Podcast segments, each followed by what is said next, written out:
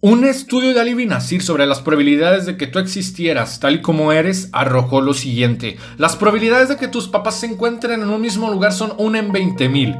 1 en 10 de que se hablen. 1 en 100 de que salgan una segunda vez y continúen saliendo durante más tiempo. Y finalmente una moneda al aire de que sigan juntos hasta tener hijos. Si combinamos estas probabilidades nos da 1 en 40 millones.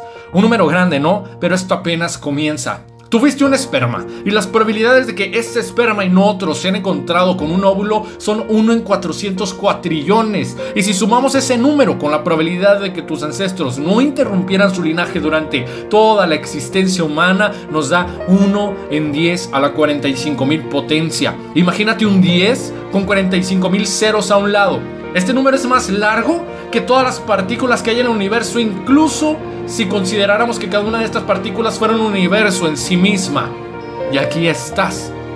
Pero espera, el esperma correcto tuvo que encontrar el óvulo correcto en cada uno de tus ancestros, con cada generación. La probabilidad de que esto suceda es 1 en 10 a la 2.640.000 potencia. Un cuatrillón multiplicado por otro cuatrillón por cada generación tuya.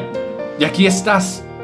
Finalmente, si sumamos todo lo que hemos dicho y combinamos todas las probabilidades, nos da que la probabilidad de que tú existieras tal y como eres es 1 en 10 a la 2.685.000 potencia. ¿Sabes a qué equivale esto? Esto equivale a que dos millones de personas se juntaran en un mismo lugar, arrojaran un dado con un trillón de caras y cada una de estas dos millones de personas obtuviera el mismo número de 12 dígitos. Es algo imposible. La probabilidad es cero. La probabilidad de que tú estés aquí es cero. Eres un milagro. Y es por eso mismo que tu vida no es una casualidad. Tu vida es una causalidad. Tú no estás aquí por una causa, estás para un efecto. Tú no estás aquí por algo. Estás aquí para algo.